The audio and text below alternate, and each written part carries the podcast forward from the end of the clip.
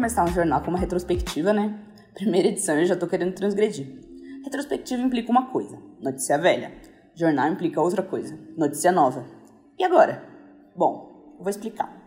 O motivo desse jornal existir é um pouco diferente. Óbvio, como dizem os manuais de jornalismo, quero trazer notícias importantes para o público. Mas não é só isso. Não é segredo que 2019 foi difícil. Eu vi gente reclamando o ano todo de tanto acontecimento ruim que teve por aí. Eu fui uma dessas pessoas. Mas aí eu parei e pensei que podia fazer alguma coisa em relação a isso. E se eu divulgasse o que aconteceu de bom? Uma meia hora de refúgio no começo do dia ou para acalmar antes de dormir? Com tanta notícia ruim, fica difícil suportar a ansiedade e os problemas.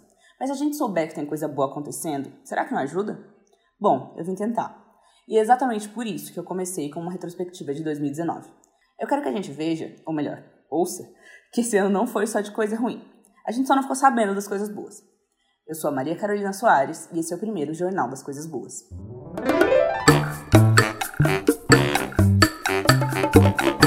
Surpreendentemente, esse ano teve muita notícia boa, tanta que foi muito difícil escolher algumas para entrarem aqui.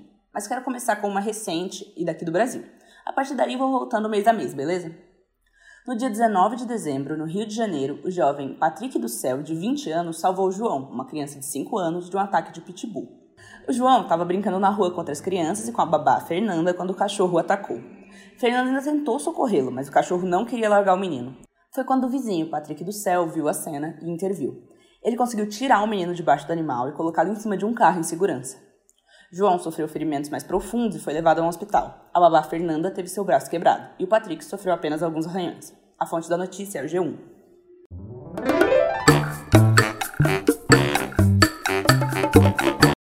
Desde setembro de 2019, a Austrália tem sofrido ondas de calor que desencadearam incêndios florestais enormes.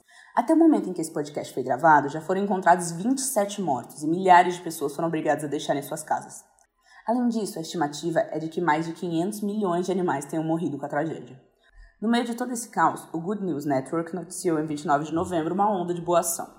Pessoas de todo o mundo têm se unido para salvar os koalas, um dos animais símbolos da Austrália. Como? Tricotando luvas para proteger suas patas de queimaduras. Além disso, foram enviados cobertores, cestas, ninhos e outros acessórios para ajudar nos cuidados de diversas espécies de animais em hospitais veterinários um grupo de tricô da Holanda chegou a enviar mais de 400 pares de luvas para a Austrália. A Associação de Resgate dos Animais do país pediu também para que as pessoas continuassem a enviar suprimentos como comida, água e remédios. Se você quiser e puder doar para ajudar os koalas, já que os incêndios continuam lá na Austrália, eu vou deixar o link para a vaquinha que os hospitais veterinários do país estão realizando na descrição desse episódio.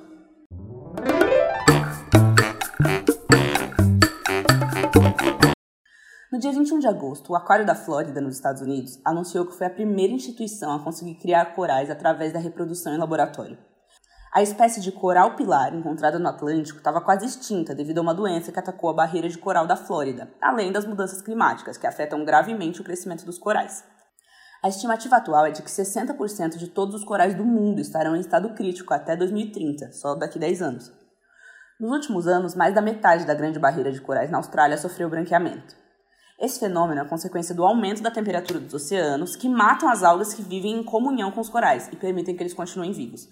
Os corais abrigam cerca de 25% de toda a vida marinha e 65% das espécies de peixes. Se os corais desaparecerem, o desequilíbrio no ecossistema marinho ia ser fatal para diversas espécies, trazendo também prejuízo para a vida humana. A notícia é do próprio site do Aquário da Flórida.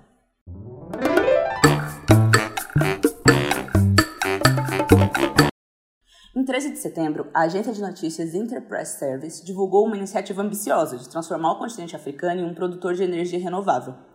O Banco Africano de Desenvolvimento criou o Desert Power Initiative para produzir 10 gigawatts de energia solar até 2025, o que forneceria energia limpa para 250 milhões de pessoas dos países mais pobres do mundo.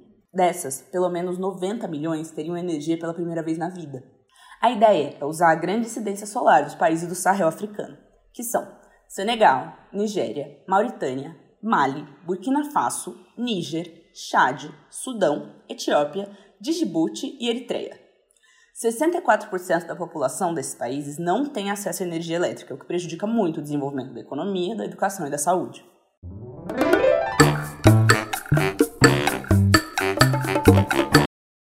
Em 13 de agosto, o jornal britânico The Guardian divulgou a iniciativa de criar a maior fazenda urbana do mundo bem no centro de Paris, na França. O projeto é da Agripolis, uma empresa especializada em hortas urbanas, e terá 14 mil metros quadrados no topo de um prédio no sudoeste da cidade. A data de inauguração da fazenda está programada para a primavera do hemisfério norte em 2020, ou seja, o nosso outono aqui. A fazenda terá técnicas completamente orgânicas, além do inovador método aeropônico, no qual as plantas são cultivadas verticalmente, sem solo e um sistema de irrigação fechado, sem desperdícios.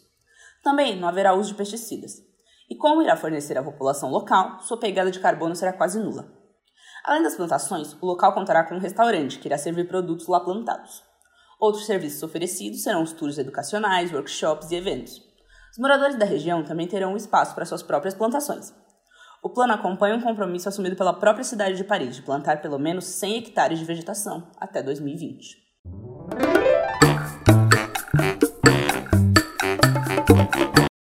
Em 15 de julho, o The Happy Broadcast divulgou um aplicativo muito bacana.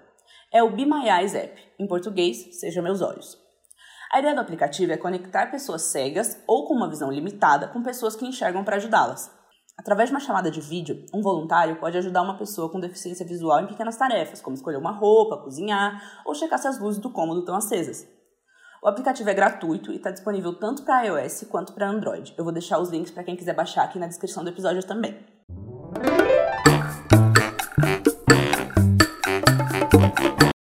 Em 18 de junho, o jornal The Sunday Times noticiou a iniciativa do Recycle Pay em Lagos, na Nigéria. Depois da criação desse projeto, os pais estão conseguindo pagar as mensalidades das escolas dos filhos entregando garrafas plásticas. É bastante fácil. É só o responsável pela criança levar um saco de garrafas plásticas para um centro de coleta, que irá pesá-lo e transformar o peso em um valor monetário a ser abatido na mensalidade. As organizações African Cleanup Initiative, Recyclers e Morit International School são os responsáveis pelo projeto.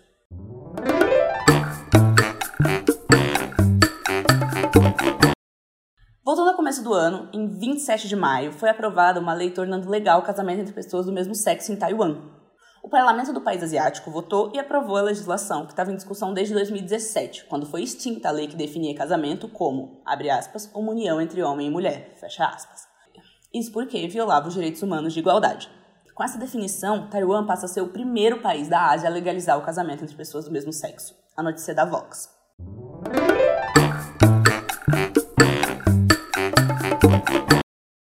Já em abril, foi criado o primeiro coração humano completo através de impressão 3D em Israel. Cientistas da Universidade de Tel Aviv demoraram só 3 horas para imprimir um coração menor do que poderia ser usado em humanos, mais ou menos o tamanho de um coração de coelho. Mesmo assim, é um avanço incrível, porque é a primeira vez que se consegue imprimir o órgão cardíaco completo, com todos os vasos sanguíneos, através das células de um paciente. Isso significa que as chances de rejeição seriam mínimas caso fosse realizado um transplante os cientistas coletaram células de gordura do paciente e transformaram em células-tronco para realizar a impressão. A descoberta torna um passo mais perto a impressão de órgãos personalizados. Quando isso for possível, pacientes não precisarão mais esperar nas filas de transplante ou tomar remédios anti-rejeição, pois terão seus órgãos impressos em impressoras 3D especialmente para eles. A notícia é da Bloomberg.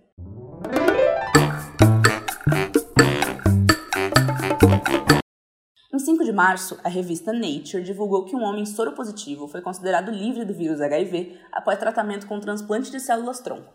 Essa é a segunda vez em que um paciente pode ser considerado livre do HIV depois desse tratamento. A primeira foi há uma década, quando Timothy Ray Brown foi considerado livre do vírus. Ele permanece saudável até hoje. Ambos os pacientes citados tinham um tipo raro de leucemia resistente à quimioterapia. Esse tratamento, que deixou os dois livres do HIV, consiste em transplantar a medula óssea de uma pessoa saudável para o paciente com câncer. Porém, as células tronco presentes na medula transplantada são uma variedade mutada resistente ao vírus HIV. Isso pode ser uma esperança para pacientes que vivem com esse vírus.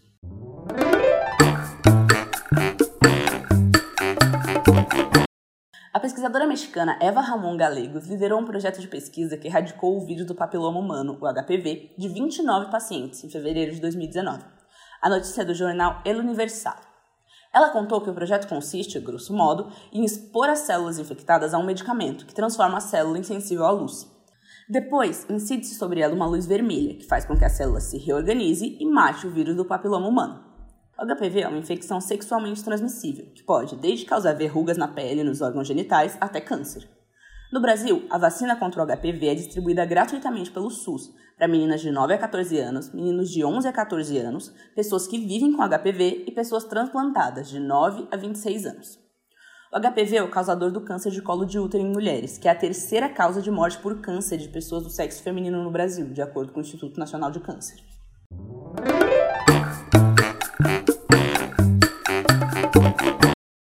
No começo do ano, em 3 de janeiro, o jornal estadunidense The New York Times noticiou que a Islândia sancionou uma lei que obriga as empresas a provarem ao governo que as mulheres e os homens recebem o mesmo salário. Isso faz com que a Islândia seja o primeiro país do mundo a impor legalmente o pagamento igualitário. O país no norte da Europa já foi considerado diversas vezes o melhor país do mundo para se ser mulher. Lá, a maioria das mulheres tem alta escolaridade e empregos em coordenação e gerência, e os homens recebem uma licença paternidade de pelo menos três meses. A Islândia começou a se preocupar com a igualdade de gênero em 24 de outubro de 1975. Nesse dia, 90% das mulheres do país entraram em greve de todas as suas atividades. Todas elas se recusaram a trabalhar, cozinhar e cuidar da casa dos filhos por um dia. Elas foram para as ruas protestar pelos direitos iguais entre homens e mulheres, e isso ficou conhecido como Women's Day Off, Dia de Folga das Mulheres em português.